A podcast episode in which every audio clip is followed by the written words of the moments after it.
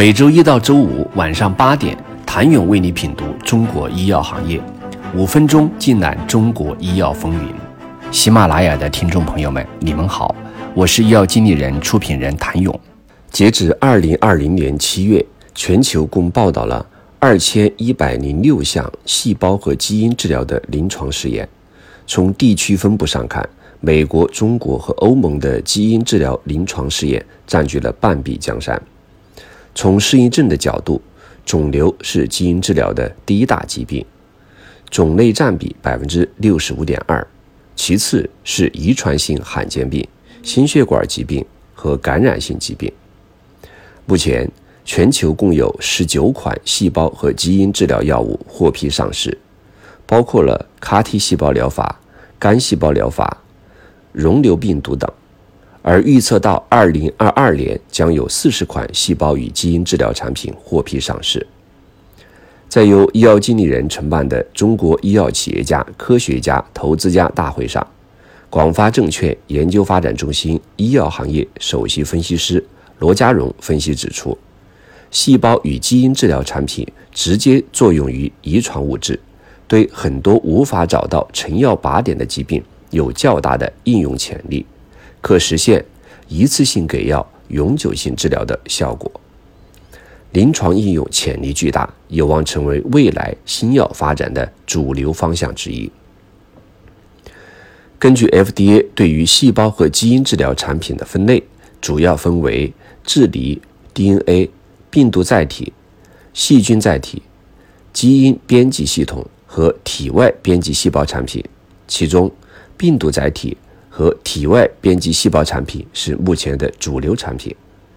病毒载体在临床应用中最为广泛，如逆转录病毒、腺病毒、慢病毒、腺相关病毒等。罗家荣认为，细胞和基因治疗领域中，全球针对 CAR-T 细胞疗法的研发热情最为高涨。目前，全球已有五款 CAR-T 细胞疗法获得 FDA 批准上市。多款潜力产品也将有机会于近期陆续推向市场。可以预测，基因编辑技术也是具备很大商业化和临床应用前景的技术。目前，基因编辑技术还处于临床转化早期，已有产品在早期临床试验中验证的技术路径的可行性。预测该技术将迎来快速发展，未来也会有部分产品上市。随着基础研究的进步，相关政策的落地，近几年，细胞和基因治疗发展态势良好。根据 L.E.K 在今年三月发布的报告显示，全球细胞和基因治疗的临床管线的数目，在2020年已经达到了405个，2017年到2020年年复合增长达到了28%。远超过了2012年到2017年间的百分之十二的水平。